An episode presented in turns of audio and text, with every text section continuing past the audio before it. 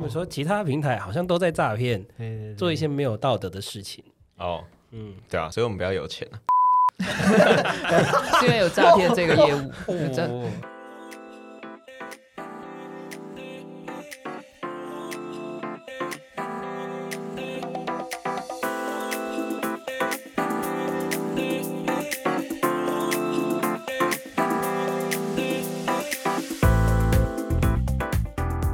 到隔壁老王的实验室，我是老王。我说文我，是华华，OK，耶，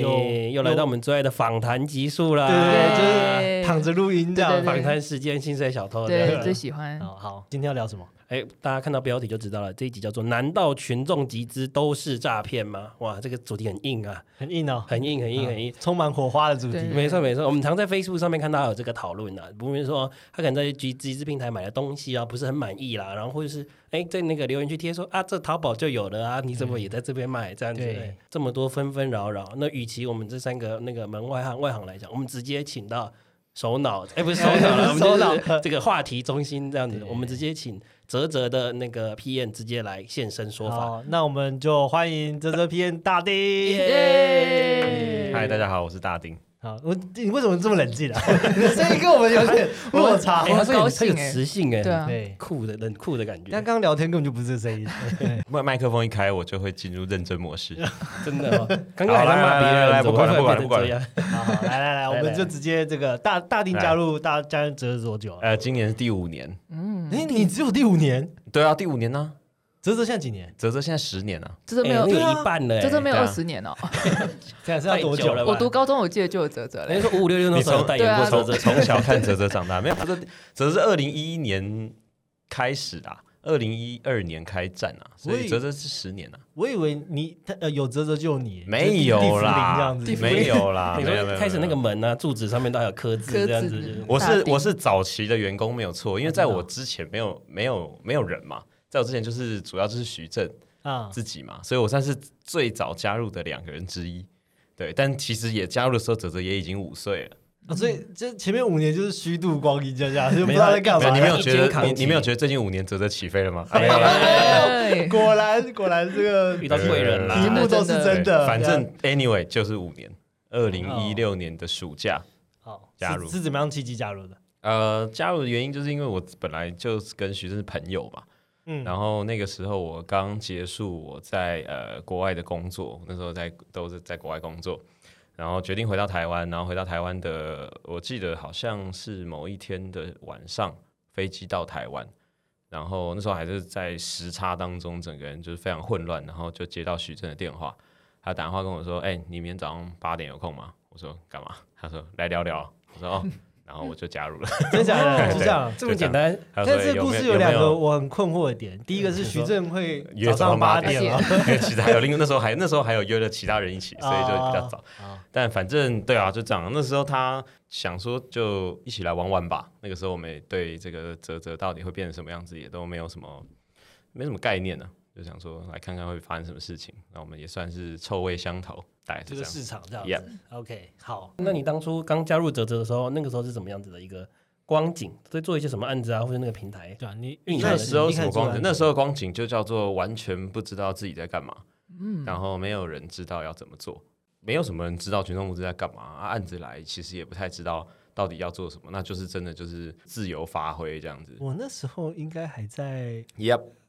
某吧飞行哦哦，对你要讲的 Flying V 是是飞行平台是的 Flying V 吧？对吧？我不知道对对对，大概可能吧，我我也不知道，看算了，太久了太久了，把自己归在哪边？都都是历史。哦，都是过去。那时候就这样啊，然后呃，嗯那时候我们也还没有比较像现在一样有固定工作的地方，那时候就是、呃全台北咖啡厅跑透透，巡回演出，然后为了要比如说呃好不容易站到一个咖啡厅的位置可以开会，就努力把会都排在同一天，所以就找一家咖啡厅，好辛苦金对然后哦，石创业什么九早上九点十点就去站一桌。然后我们就在那一桌就开始开，开一整天，开到那咖啡厅一直在说你们到底在干嘛，就很像直销直。销对，然后说前面的人就会一直换，一直换，然后一天可能开五六个会。然后我开完了讲说啊，不行不行，等下还有其他人要开，我就要那边硬坐，坐到下一个能够来用这张桌子的人，就不能放弃这张桌子嘛。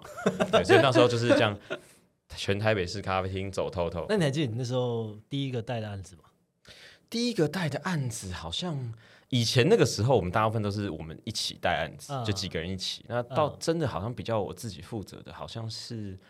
好像是那个活版印刷机哦，那个一间印刷行的那个啊一间印刷行对，那个那个活版印刷机，活版印刷机，我记得是那个。然后后面，好我记后面就真的是有点忘越带，越大，越来越多，对，没有越来越大咖的。也没都是咖，大家都是咖。那个时候泽泽几个人？一开始的时候，你是不是这样全部讲出来，让大家就应该是大概几个人？重来剪掉剪掉寻仇好就会反正那时候我们就有英文，我我们有我们的我们们的 CEO 嘛，嗯然后 PM 有我跟另外一个人，然后我们有一个行政会计啊，一个工程师，哦，然后啊有一个客服，所以那时候是六个人。哇六个人六个人但是蛮多人也都是还有其他事情在做，所以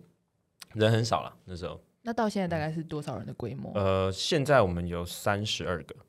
超爆多，三十好可对怕三三十二个人，然后嗯疫情期间又加入了几个人，所以我刚算了一下是三十二个。所以你们就是帮台湾的这个就业就业比例是增加的，就对了。成长了五倍啊！你你觉得我们台积电是不是？三十二也不多啊。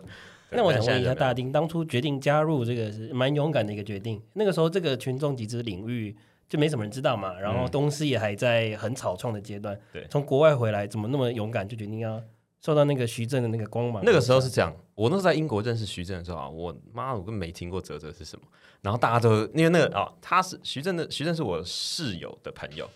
对，然后我室友就说啊，你要认识个人，这个人是泽泽老板，我就心想说泽泽是什么？那我就赶快假装我知道，就说哇酷酷酷，泽泽泽泽这样，然后再说身边所有，因为我以前是设计师，然后身边所有的设计师朋友，大家就说哇，这个是泽泽，这样很厉害。我就想说完了完了，我都不知道是什么这样，然后就稍微去偷查一下，然后后来跟泽跟徐正比较熟之后啊，我那时候还有其他工作嘛，所以我其实有点像是看着他经营泽泽，但他人还在英国，然后就看着他做这些案子，然后那时候就是各种不同的专案，然后大概才知道说哦，他到底在做什么。对，但那时候也也真的你没有想过说会加入，因为我那时候也还以为我就是会当设计师。说不定你就是那个什么地下联云的议议员，是不是？没没有那么厉害，可能是在某个科技公司画滑鼠吧 某个粉丝团当小编之类的。对对对对对对但是反正回来之后，他可能也想说就，哎，大家也算是朋友，然后他也是找几个身边比较熟的人，想说就那个时候刚好他回到台湾，然后他决定要认比比较 full time 的去经营泽泽的时候，嗯可能需要一些帮手，然后那时候我们就加入了，然后真的就是在那个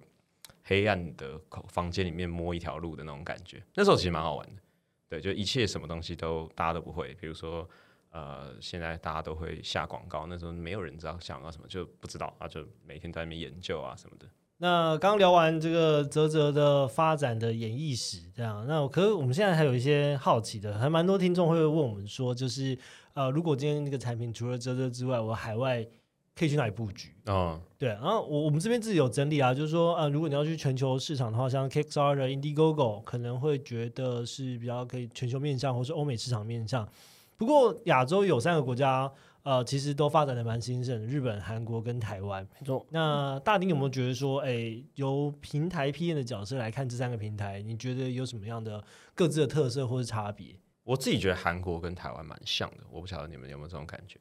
就是你说品相吗？还是就是简单来讲，就是在台湾卖的很好的东西，在韩国好像都可以卖得不错，反过来也是一样。然后嗯日本跟我们这两者的距离就稍微比较远一点点，怎么说？呃，就日本人的品味还是比较高高级一点的。可是如果我没记错的话，你你们平台才刚上一个我觉得超神奇的指甲刀，然后呢？然后木木爆，哦，对了，但我没有说就是这你当个案讨论当然是，但是还是有好的。整体来讲，我觉得来讲，韩国比较像。韩国比较像。韩国跟我们比较像，日本跟我们比较不一样。首先，第一个就是日本对于不是日本的品牌或是日本的产品，其实还是稍微会比较严格。嗯，呃，有的时候有点，我觉得有一点点小小抗拒的那种感觉，因为毕竟他们自己就很多品牌厉害嘛，他们制造业也是非常非常发达，所以日本的我觉得他们消费者其实对于就蛮自动的会去会去找日本做的东西。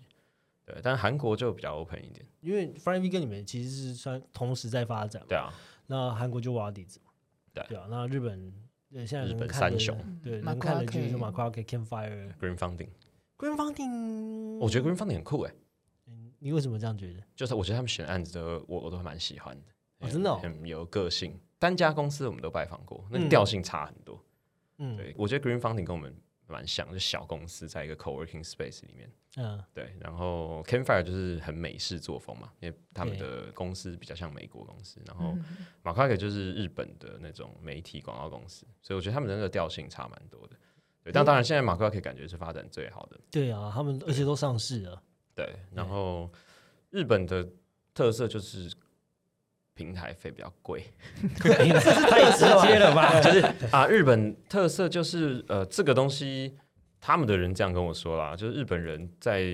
这个比较不是他们平台的事情，这是他们市场的市场面，就是日本人还是蛮信奉那种传统的行销管道，电视媒体啊、嗯报纸啊、登广告啊、对百货公司的广告什么的。这个就是我觉得这就很神奇，这就是我们我们想象不到。韩国也跟我们比较像，就是我们都是走这种网络空战，啊对啊这样子对啊对啊没，错，就像是日本人到现在还是实体 CD 可以卖的非常好一样，对啊对啊对啊他们蛮重视这种实体的东西。对并且他们他们可能会觉得说，这个网络或广告、Facebook 这种，这它是一个辅助工具。对，他们主线还是要在走实体路线。嗯但是我觉得你硬要讲各自有什么特，老实说，其实我觉得都还蛮像，因为现在国际交流太频繁了，所以呃，任何一个产品、任何一个案子，在某一个国家平台做得很好，其他国家也都会想要试着去去引进一下去嘛。接触所以我觉得最后这个市场，这个国际化市场会导致大家其实会，我觉得会越来越会越来越像啊，会越来越对像。呃，就像很多在泽泽看到，哎，呃，可能没有过多久，像马克 K 就会出现，挖地子也会出现，对，这样子。你有没有觉得说台湾的团队，嗯、你会觉得说他们可以先在地区性平台试水温呢，再到 Kickstarter，还是应该反过来？这很简单，看你荷包深度啊。荷包讲白不就是这样吗现实的对非常现实。就是做全球性平台，做 Kickstarter、做 Indiegogo 所需要成本很高啊、嗯，所以银弹你没有准备好那个银弹去挑战，其实是风险是很大的。对，加上我们不要说我们看到这些上架、拍拍摄这些内容、做行销这些钱，你要设立公司啊、税务啊、物流啊，对不对？Logistics 这些全部都是钱嘛，所以我会不会太太直接？不会，就就是是这样，就是你没有你没有储备好够多的那个这个存粮，你是没办法度过这种全球平台的寒冬的。对，所以地区性平台就是先筹一点银弹去挑战，但反过来的话，就是如果你是真的那种非常呃就是万事俱备的团队，你想要直接进攻全球性平台，我觉得也蛮好的啊、但我我想说一个，就是有一些案子真的也不见得在全球性平台做的一定比地区性平台好，这个我相信你们也有经验，嗯对不对？嗯有些人在地区性平台其实跑的最后的成绩搞不好是跟全球性平台是差不多，甚至更好的。曾经有一把菜刀嘛，菜刀。对不对？我们在 Kickstarter 那时候跑了好像六万多美金吧，嗯，然后我们在泽泽上面好像跑了快四十万美金，对对啊。对，对超，过超过。就，对，就是变成说很吃当地到底对这个品相的其实其实其实也不是我，差其实的关键就是这样，就是终究我们身为台湾人，那想一个台湾人会比较容易买单的梗比较容易，但是想一个住在美国中西部的消费者他会喜欢的梗，那太难了，因为这远离我们生活经验太远。文化的差异嗯对，好，那你今天去找一个广告公司，那也真的很取决于你找到的人的厉害程度，跟他愿意花多少心力去做这件事情。所以，嗯所以那个本来就难易度就有差。我觉得去挑战国际品牌是一件好事，对，但是我没有觉得是一定是所有人都一定要走到那一步。嗯，那刚刚讲到就是有一些台湾的呃团队去国外的案例，那你会觉得有什么样的团队比较适合先从台湾做起再去国外？有一种东西一定会先从台湾开始做了，嗯甚至它出海外的难度很高，就你的东西很难记，会不会太很难太实际哦很大因为台吗我讲一个对很很现实，在台湾的群众集资市场当中，有非常多成功的寝具嘛，做对床、做枕头、做棉被，那个做外销其实蛮辛苦的，因为嗯出口不太容易。的问题，对啊，对啊，对啊。所以如果你是那种类型的话，你然后你想要一口气直接挑战国外，你就要有那个心理准备，就是那个那个运费爆炸，那个会非常整难个物流的处处理起来会非常麻？烦。这是一种啊。那再来就是还有一个东西，就是如果你做的东西真的是有那么一点黑科技的成分，就是那种真的很高端的技术的话，有时候有些台湾的消费者可能买单程度不会那么高，但或许国外有些消费者，就他的那种 early adopter 数量比台湾多很多，对你就可以去挑战看看。但就像我们刚刚最前面讲的嘛，就银弹要够，嗯然后找对人帮你去做中间这些你不不擅长的部分。嗯我觉得刚刚其实讲蛮道理，就是那个呃有黑科技的部分啊，我觉得其实在国外平台，不论是 Kickstarter、Indiegogo，他们对于这个科技创新，或是说实在就是买来不知道要干嘛的小废物，他们就是比较有兴趣，对不对？他们那个接受度就是对于说哦，你用一个很炫炮的技术，可是台湾大家就会可能很讲究你的 CP 值，然后生活中怎么使用对这样子。嗯，就是讲直接一点啊，国外平台的卖梦程度还是比较高一点。哎，对确实确实，卖一确实个梦想，对，但卖梦没有错啊，就是为什么卖梦没有错？很简单，因为有人会愿意买啊，有人愿意买梦，你干嘛不卖？对对，他就是喜欢那个拿到最酷的新品的感觉。对啊对啊对啊虽然完全不知道怎么用它但是我有这样子。对啊，所以所以这个东西，我觉得市场属性不太一样。台湾的集资市场还是呃比较慢慢的往日常化去走，对，所以大家喜欢买的是日常生活用得到的东西，嗯喜欢买一些小东西这样子。但是呃，国外集资市场还是有那种呃，我觉得以科技层面来说，有那种高端黑科技的存在。这个东西呃，也不是说台湾人不买单啊，但我觉得台湾台湾的开发者也很少。嗯嗯嗯，这个这个这个也不得不承认。那刚刚有提到说那个台湾市场啊，你觉得都是以生活类这种东西为主？这跟你们当初做这个平台或者刚开始营营运的时候那个想象是一样的吗？啊，呃，老实承认呢，没有在想象这件事情，就是这个可以顺便讲一下。其实蛮多人好像呃会以为泽泽有在选东西，或者哎对泽泽有在选说什么东西可以做。其实我们从来不选，我们的那个标准设的其实是蛮宽松的，基本上符合群众集资的精神，然后合法的东西我们都让它上。原因是因为这个东西太不能借重少数人的经验去做门槛了。嗯对，就不该有一个人来说，对啊，什么东西可以，什么东西不行，因为我们都无法想象到底市场需要什么，市场想要什么东西嘛。所以其实我们是非常自然而然发展的。我我相信你们应该有都可以感受到，就我们合作这么多这么久以来，我们就是真的呃会去想看看说哦还有什么东西有潜力。对，可是我们不会说啊，你这个东西没潜力，所以不准做。如果是这样的话，则上面现在大概有一半很好的案子都已经被可能被我们自己个人私心淘汰掉。这样，我非常多很糗的经验都是那种在某一个案子很早期的时候跟对方说：“你真的要做吗？这东西真的不会成功。”然后事后就是彻底被打脸。对对对对对对对对。所以我太多这种经验，我现在都已经不太再去妄加做这种判断，就是说、嗯啊，我觉得市场一定要往哪个方向走，因现在为这不就是什么什么都给他推一把这样子。应该说什么都来推推看，对都试看看，推得成的东西就代表它有那个潜力。而且我觉得最有趣的嗯是，如果这个领域还没有人推过的，反而在泽泽是蛮有可能，没错，对，最有可能成功的。那很多像像是雨伞这样子，然后后面就会开始各种雨伞我觉得这个在，泽泽上面看到台湾人这个复制能力也是很快的一把雨伞卖很早，二，现在对下啊。一个月以后全部都是雨对啊，伞。长的短的，哦，最印象深刻就是之前那个邓家纯在飞机杯的时候，他他卖破了这个历史新高的数量，结果后来一个月以后，嗯，怎么这个雨后春笋啊雨，后春笋啊，这个这个是一定的啊，这个是，而且甚至讲白了，这个也不是台湾的集资市场的那个的独有的。你去看 Kickstarter，Kickstarter 更更夸张。对 Kickstarter 一个，比如说你如果今天卖一个什么充电转接头成功了，马上出现一百个充电转接头。而且而且还比你卖的更便宜，更更早发货，对对对真的对对，是 超就是他们那个复制能力真的是真的是超快，但是我觉得合理，所以所有市场都都应该要这样，有人成功了就要有足够多的人跟进，这东西才会进步，不然的话，那第一个人就一直躺在那边赚，那是世界其实我我们就不会有现在我们有这些东西，了对对对对不对对，所以本来这就代表了泽泽要背负了另外一个骂名的，是不是？因为骂名是什么？就是因为它变成说很多人就会复制过去啊，然后或者说呃，就像我们今天的主题，就是到底为什么泽泽没有做筛选，然后造就了后面有一些问题，然后被大家骂说，哎，泽泽上面都是诈骗。这件事情，我觉得在最近有一点点就是呃你不，要那么客气啊，直接讲，直接讲出来。比较多人在讨论啦比，较多比较多人在骂讨论，对这样就是就是看，我觉得这件事让我觉得百思不得哦其解，就是明明这个平台对于提案者跟赞助者双方都得利，嗯，对，那为什么会大家会觉得说，哎，这个泽泽好像是一个诈骗平台？OK，其实呃，蛮多人都会蛮好奇，说我们到底有没有筛选，有没有审核的？我我可以可直接跟大家讲我们的那个机制、啊。我们机制就是基本上，如果说对方提的专案是比较偏向产品类型的，我们基本上都会要求我们要看到一个就是呃功能可以验证的样品，哦，确保这东西可以做出来。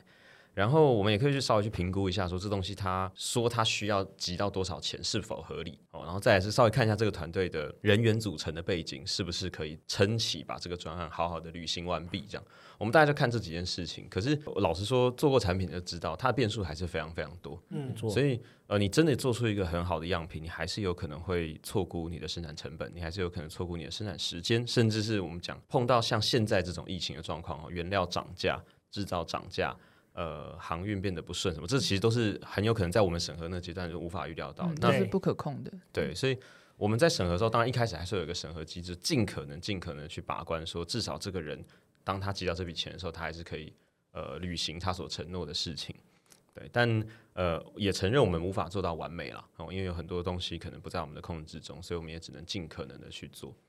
可是像 Kickstarter 它的平台上面就会在每一次赞助的时候提到一个说，你现在参与的是一个群众集资的计划，是然后你有可能不会拿到任何的回馈。你觉得在台湾有可能做这件事？呃，至于为什么 Kickstarter 可以做这件事，是因为 Kickstarter 有法规做后盾。嗯，就是他们在那个地方有一些州是有这样的法律，有时候群众集资是一个嗯不需要承担那个呃这个个交易关系的，嗯它就是一个真的我把一笔钱送你去圆梦，你圆梦成功与与否，我都不能对你有任何的索赔。嗯，但是台湾因为没有相关法律保护嘛，所以目前在台湾的群众集资都还是受到呃民法、消保法的限制，它其实就是网络交易。那网络交易你就不可以去跟大家讲说你给我钱，我不会把东西给你，原因就是因为它会涉及到那个对价关系。所以你为什么要笑那么开心？因为我觉得这个更更重要的是，台湾我觉得民风应该是不能接受这件事，动不动就是我这时候就会对小朋友会告你。哎、，我们这做超级多的，但我对啊，这合理啊。我们我们碰到的是很多，但是我觉得呃，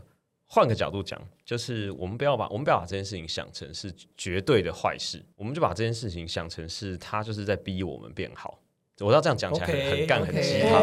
对很这鸡汤但。我我讲一个哦，这个是一个哦这是一个状况是这样哈，就是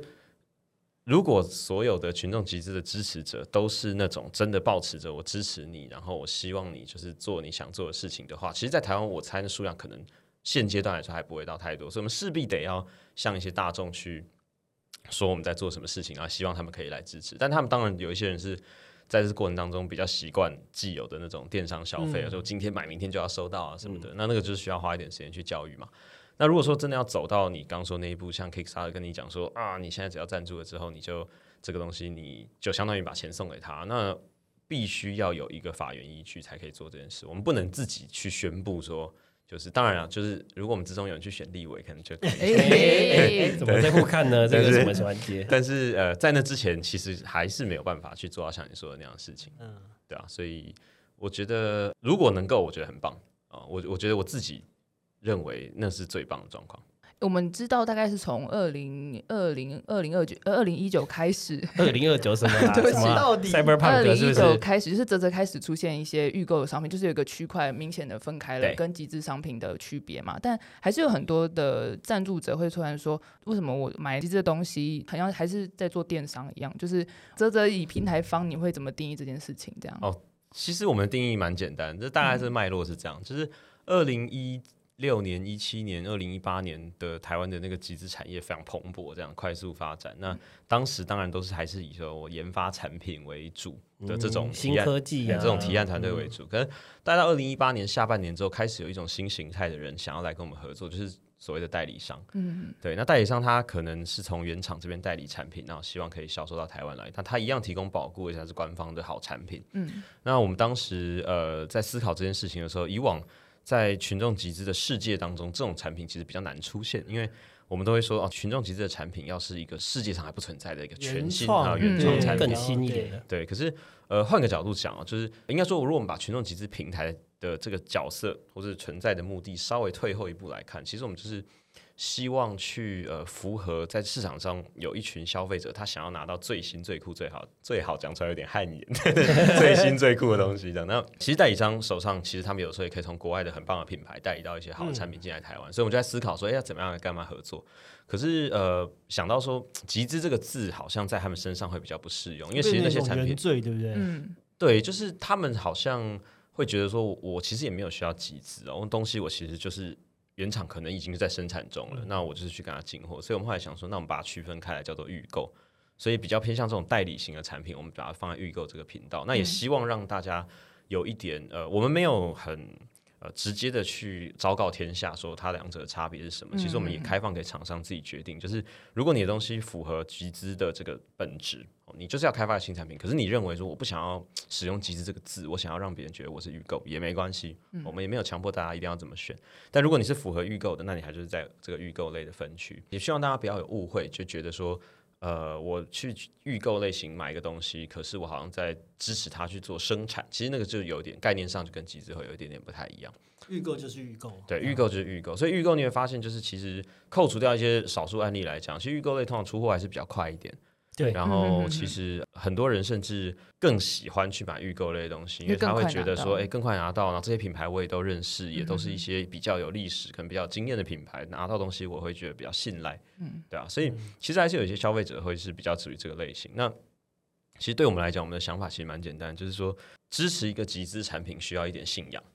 你要相信这个团队可以做出好东西。那还没有办法拿出。这种对于一个新创团队有如此多的信赖的人，他可能会倾向支持这种预购类型的产品。嗯，可是当他支持了五个预购类型的产品，或许某一天他就会觉得，嗯，那我可以来支持一个极致产品看看，那这个世界就进步了。哎呦，这个 idea 很棒呢！所以，所以多了这个频道，其实某种程度上，我们接触到能够接触到的人会瞬间变广非常多。那呃，有些人他或许赞助后的经验是好的，几次之后他就会想说，那我或许我这次来试试看，新创看看。对，有的时候你去翻一些大家过去赞助过的东西，你就会发现这个趋势，就是他赞助几个预购的东西之后，哎，他下一次他就想要来赞助一个呃，不一定是原，不一定是集资的商品，或许是一个社会议题，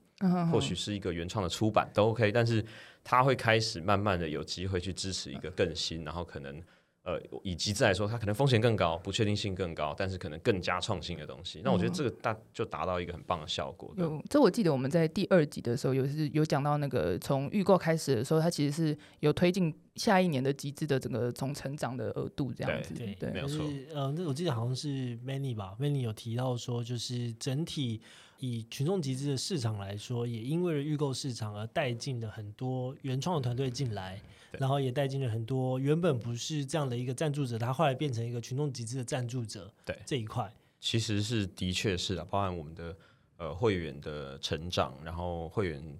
多了很多，我们过去可能没有想到的会员族群，我觉得都跟这个预购式加入有关。那甚至是呃讲一个更深一层的的，我觉得嗯对市场有正面影响的事情，就是呃我觉得代理商这个角色。加入到集资的这个产业当中，其实带进很多过去大家不知道的 know how。对，其实代理商怎么说？呃，例如说，其实代理商对于大部分是对于国际贸易最敏锐的一群人。哦，对于比如说做各国之间的产品的输送、运输，然后包含定价策略，怎么样去选产品，我觉得这些东西其实都给我们带来很多很新的视角去看。既有东西，然后这些经验其实放在原创团队或者一些本土团队上来讲，我觉得也是有加分有帮助的。所以比较像是说，本土团队原本就是很很很天真的在想这个，可能在研发产品，对，或者整个架构、这个成本结构上面。但其实透过代理商的经验，你就会知道说，哎，其实你这个预估其实是太。宽松的，对，或者说，比如说原创团队可能会脑中一直觉得说，我这就这个东西，我就是在台湾做一炮而红，成功之后，我就可以进军欧美，称称霸世界，征服宇宙。但是说台湾代理商这句话讲的很溜，你常常在跟人家讲这句话，就是我都在跟大家来做集资，就是这样。反正呃，台湾代理商有时候会提供一些建议或者一些想法，会让你知道说，那你想象一下，如果你今天是一个欧美代理商，你为什么要代理你的产品？嗯嗯嗯，对，然后我觉得这些东西他们可以提供一些，就是所谓的 fresh eye，就是可以不同的角度、不同的角度跟一些不同的经验，而且他们当然开发产品是一件很热血，然后怎么讲很刺激的事情。可是代理商其实某种程度上代表的是非常市场派的，嗯，他觉得这个东西啊有市场性啊会卖，然后能够带来营收，能够有一个好的品牌价值，所以。他们那边提供的建议就是非常的一针见血，嗯，对，所以也因为这样的关系，我觉得让我们也认识了蛮多这种代理商的伙伴，然后也拓展了蛮多我们的知识领域，这样子，我觉得很棒。可是其实很多的赞助者他好像还是，我其实看到蛮蛮多留言是说，他还是没办法去分辨出呃什么是群众集资或什么时候是预购。这件事情在未来会有一些改变吗？呃，会啦。我们我们未来有希望让这两个东西在视觉呈现上可以再更明确、更明确一点的不一样。嗯，然后希望让大家可以更呃更直接的知道，哦，就现在自己在赞助的是一个集资的，还是是一个预购型的专案。对，这个呃也的确很多人跟我们反映，然后我们也就持续有在研究，说看要怎么样比较好。对，那但但是因为泽泽基本上就是以群众集资起家啦，所以在我们网站上最醒目、最显眼、最棒的位置，我们都还是希望可以保留给群众集资这个嗯我们的老本行，嗯，大概是这样。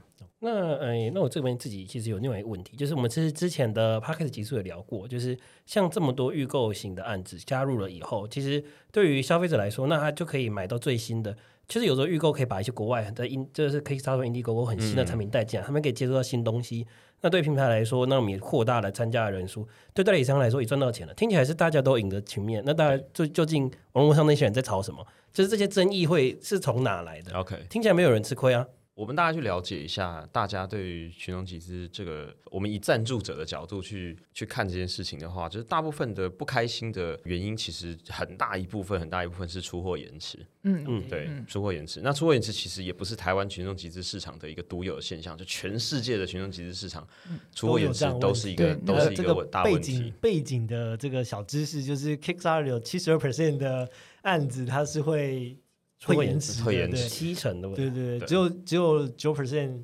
它是准时出货。对对，那这个东西呃，最直接的原因就是经验不足。哦，就是这些新创团队的确在生产啊什么的上面，很多时候在碰到真的要把东西做出来的时候，就会有出现很多意想不到的状况。我觉得这个出货延迟这个部分，它有两两个事情啊。第一个事情就是，可能当这个产业越来越健全的时候，或许就会有一些人他能够提供一些 know how 来帮助这些团队去度过这个可能出货延迟的难关。但另外一个也是，其实我觉得市场端的消费者，其实大部分的人，当他真的很支持这个专案的时候，他的容许度其实也是蛮高的。老实说，有很多时候我都会被惊讶到，就是蛮多人是愿意等。那当然有一些人他不愿意等，那就可能过程中就会下车或什么的，那这个可能也没有办法。所以其实绝大部分的这个，嗯，大家觉得负面的的体验，大部分是来自出货延迟。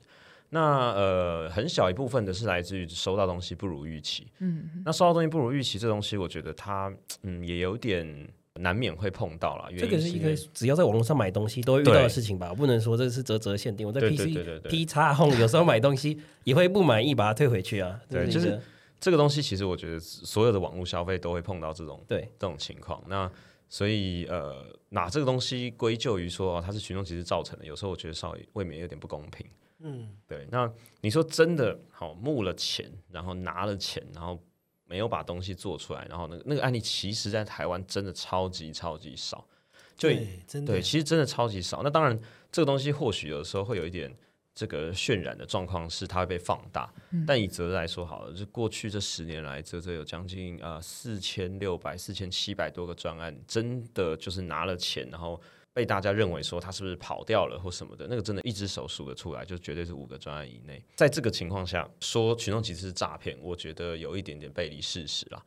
首先，第一个就是我们先定义一下到底什么叫诈骗。对不对？就是你看，如果是觉得群众集资是诈骗的人，可能要先讲他认为哪一个部分是诈骗。我真的有碰过那种他真的 delay 出货非常非常久，嗯但他并不是不努力啊，他真的有在努力想要把这个东西做出来。我觉得在这个努力的过程当中，为什么我知道他在努力？原因是因为他会跟我说，他说我真的还在努力。那当然，消费者有些人会退款什么的，我觉得这都很正常，这是大家的权益。但真的有很多提案人，他是真的很努力的在解决问题，生产端的问题、资金端的问题。他最后真的好不容易做出来一个东西，或许真的已经抵赖了半年、一年。在他抵赖的时候，跟他说你是诈骗，你真的觉得对他有帮助吗？或者你真的觉得对这个产业、对这个世界进步有帮助吗？其实没有帮助。呃，我们不要去看那个四千七百当中的个位数的 case，你去想想看，这是过去我自己真的可以讲，就是在过去这十年来，不光是泽泽，就群众其实在台湾成就了多少的好事，这个我觉得，我觉得是真的值得公平的事情。那用诈骗两个字去把这些呃，我觉得不管在各种面向上，产品开发面向、社会议题面向上，甚至是比如说公益的、出版的、拍电影的什么的，把这些东西全部都用诈骗这两个字把它全部这样压住，我觉得不是非常非常好了，会不会太凶？来自内对心，内心对很感动可以起来我觉得太快哭出来。刚刚那段都要加一些那个背景音乐，直接搭配景对对乐人间一些那个这样子，对那个神仙好像有点，好像有点动怒了。对出来讲啊，对啊，回到主题啦，说诈骗这件事情啊，我认为不要用诈骗这两个字啦。我觉得诈骗这两个字，呃，第一个就是他把人想的太坏了，然后第二个是我觉得要讲的更明确一点是哪件事情。那像我刚刚讲的，不管是出货延迟，好出货的品质大家觉得不够好，或者真的拿钱跑路了，我觉得都可以个案来。所以团队的 update 是不是蛮重要的？团队 update 非常非常重要。所以你们会不断 push 团队说，你还没出货之前，最好呃两三个礼拜或者一个月一定要 update 一次这样子。我觉得这个是作为一个受到别人帮助的基本的诚信要求，好，就让别人知道说我现在状况如何，而且我也真的。以我的经验啦，大部分好好的交代自己的状况的团队，他或许是跟大家说啊，我现在因为遇到原料缺货的关系，我现在遇到呃物流堵塞的关系什么，其实大部分的人都很鼓励。我我不知道你们自己的观察如何？有有有，我在 Kickstarter 上面有个赞助，我已经收了他的第七十封的 update 了。对啊，每个月一次的话，就是差不多就是几年了，呃，大概三 五六年，三呃四四五年，对对对。对对，我已经收到第七十封的 update 了，就是告诉我说，哎，我们还在努力哦。不觉得很感动吗？对对，我就想说，算了，我的钱就放在那边就好了。光是这个 update 的工读生的钱，可能就已经赔本了。对，确实是这样。我觉得在网络上买东西，或者网络上的行为，都一直都会忘记一个很重要，就是跟你对话的背后是一个活生生的人。是，就是大家可能尤其在群众集资，是你真的是面对一个新创团队，这可能是哦，可能有的案子是个大学生的壁纸，嗯，他们可能四五个人，然后有一个那个梦，有一个这样子壁纸的梦想想要实现，那可能遇到一点难关。可是如果你只是把它当成一个机器人，或者一个客服，或者你心中想象他是一个呃万恶的代理商等等之类的，其实用字简词你就会非常的严厉，因为你觉得他在害你。他想要侵犯你的权益，但是其实平台上很多人不是故意的，他们也想要做好。毕竟学生都很辛苦呢，设计系也是做好看，对不对？倾家荡产呢，没有办法，不是开玩笑，不然就要去北车请人家买。你可以帮我加油吗？对啊，你拿一下，这个真的，这个真的是。我们换个角度想了，就是如果你真的有一件事情，它已经无懈可击的完美，然后不会出任何错，我认为它真的不需要群众集资。嗯，确实，对我认为这个东西，它就是在现实生活中，它一定会有一条一个好方法可以活得好好的。对我觉得这群众集资就是，如果我们啊鸡汤准备啊背景音乐下来，如果我们能够一起容许在这个世界上去支持一些呃有一点风险的事情跟人的话，我觉得就会很好玩。然后世界就进步的比较快。针对刚刚这样讲，就是其实我们很多消费者不太好的体验，赞助者不太好的体验，都是在这个出货的过程中。那其实泽泽身为平台方，针对这点，就是大家常见的问题或困扰，有没有未来有什么规划可以去辅助或是帮忙团队面对这样子的困难，或是让大家这个消费者体验会有所进步吗？OK，呃，基本上我们这边做的事情几个，第一个，我们一定都持续跟提案团队保持联络。嗯，哦，就是我们会希望提案团队也能够跟平台这边说明一下他遇到的状况，有没有什么我们可以帮到忙的地方。那原因是，虽然说按照合作或者契约关系上来说，其实这个是他提案团队跟消费者之间的，我们说纠纷也好，或是他们的关系也好，但我们还是希望可以帮上一点忙，这样。但如果我们真的发现提案团队消失了，或者是真的没有来呃愿意好好面对处理的话，我们还是会给赞助者一些很基本的法律协助。对我们来说啊，我们经过一个比较漫长的自己内部团队的讨论，我们我们自己的想法是，呃，与其用平台的角色去惩罚那些做不好的人，不如去鼓励那些做的很好的人，那看看有没有可能他们带动着大家一起做得更好。嗯，对，所以我们未来也会呃推出一系列的奖励的机制，去机制去奖励那些。啊，不管是他能够很努力的把货准时做出来，哈，履行他的承诺，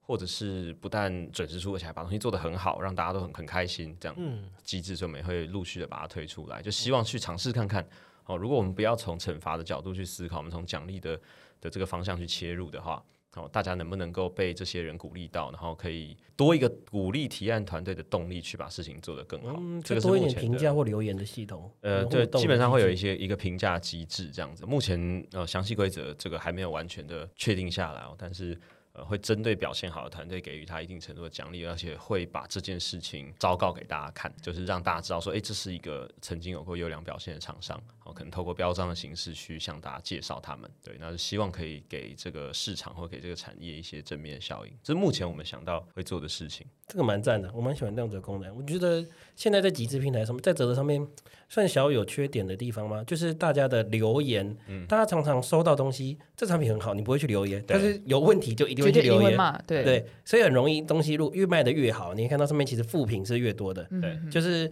目前这个阶段好像还没有办法很鼓励，或是有这个一个好的诱因，让大家愿意去做一个正面跟良性的互动。我觉得会稍微对这个提案。有点可惜，因为我可能自己看到一个很喜欢的案子，对。啊，假如说听到一个团队，他之前有一两个品相，我去看那个留言区，哇，大部分都是有一些有出货问题啊，或者产品有问题才会去留言这样。对，但其实它本质是很好的，对它其实是一个好产品对对对。说不定对有更多没有留言的人是因为它很棒，很开心，因为我绝对。超爽，就忘记来留言。其实，其实我相信绝大部分都是这个 case，因为真的用的开心的，那他们忙着用产品啊，谁跟你留不会留言？啊不会想到说我还要回去留言，对啊，所以我们在我们想做的事情也跟也的确是想要去解决这个问题啦，就是看能不能让正面的声音浮出水面。对，那沉默的多数在。对对对对 对对，但是但是如果这东西真的有问题，我觉得他就是要接受呃赞助者的那个实际的考验，啊这个也是合理的。对，所以呃接下来会有一一系列的一连串的机制会出现，那我们会慢慢推出，也希望大家可以支持我们。哦，大家很常在 Facebook 留言或者是木子留言说，哦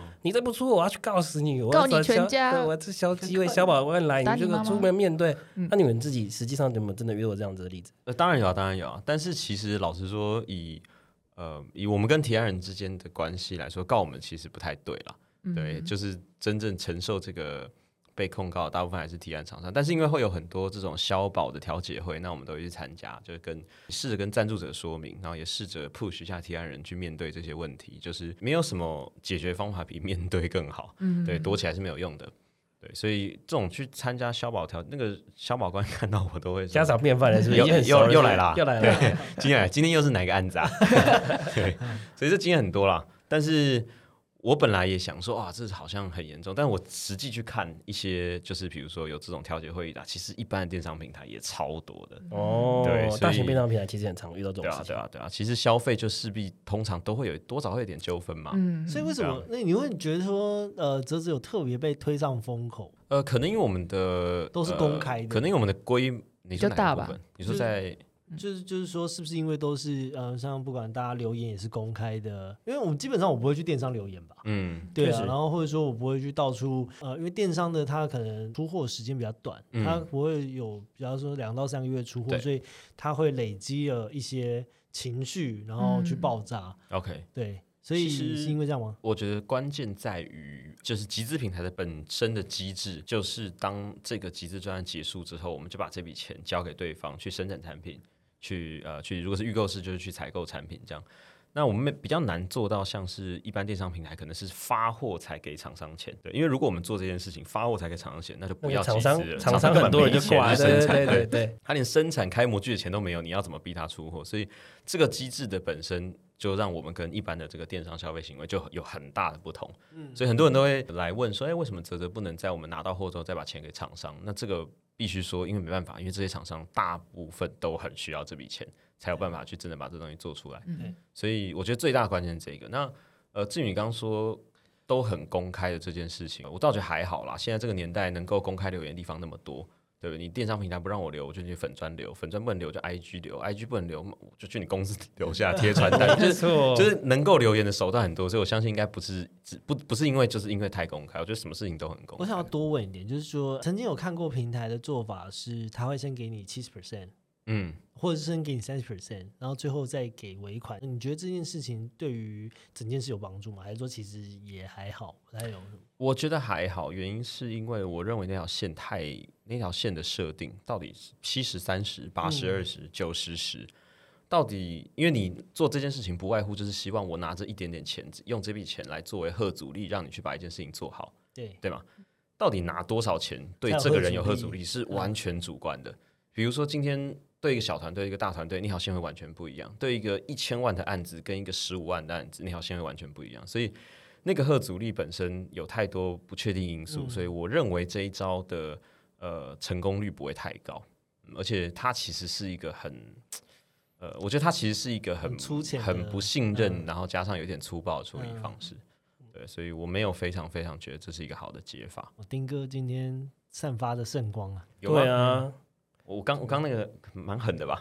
整个心灵鸡汤有啊我。觉得还好啊真的我觉得还好。最后，等一下进个总结吧。好啊好我们听众总有两种，第一种就是很喜欢群众经济领域、很常赞助的人；那第二种是我自己有一个好的产品，我也想试试看看群群众集资平台嗯的这两类型的人，你们身为平台方有没有什么一些建议或心得可以分享给大家？招商时间还是说，哎，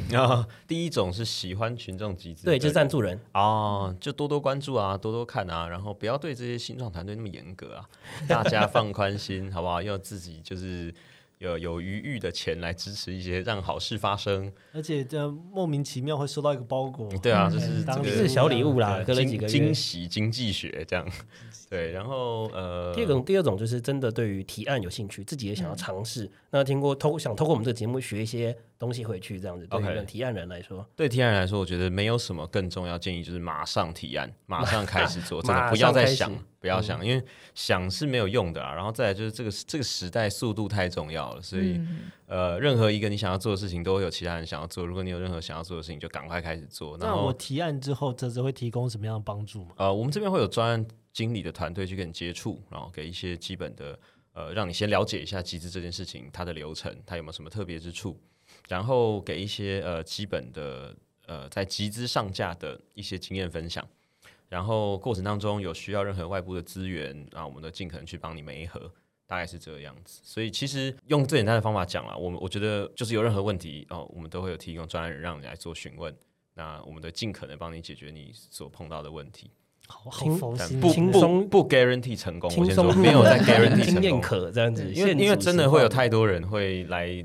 找我们说我要做一千万，什么一千万，现在的市场已经都在讲五亿了，好不好？五亿？真的现在来都是说，哎，我要做五亿。这样，那我们就好坐下来，我们来聊聊看怎么做到五亿。没关系啊，我们来聊聊看。所以任何问题，反正就来讨论看。我们这边也没有，老实说，我们也不是什么多有跟大家多不一样，我们就只是见到案子比较多，然后可能看过的东西稍微比大家多一点点。但其实，呃，对于很多提案人来做的东西，我们其实很多也都不一定有碰过。尤其是如果是一个全新的东西，那我们就是跟大家一起学习成长，这样哇，这个哇真的赞哦，超恶今的。难得看到天使大 丁这样子。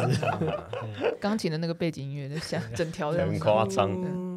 嗯好，我们这集就聊到这边哦。如果你想要知道更多有趣的集资计划，欢迎到 Apple Podcast 五星好评告诉我们。那同时你也可以在 KKBox、First Story、Spotify 听到我们的节目哦。也欢迎到 Facebook、Instagram 搜寻隔壁老王的实验室，跟我们留言互动哦。我是老王，我是欧文，我是华华，我是大丁。我们下周再见，拜拜，拜拜。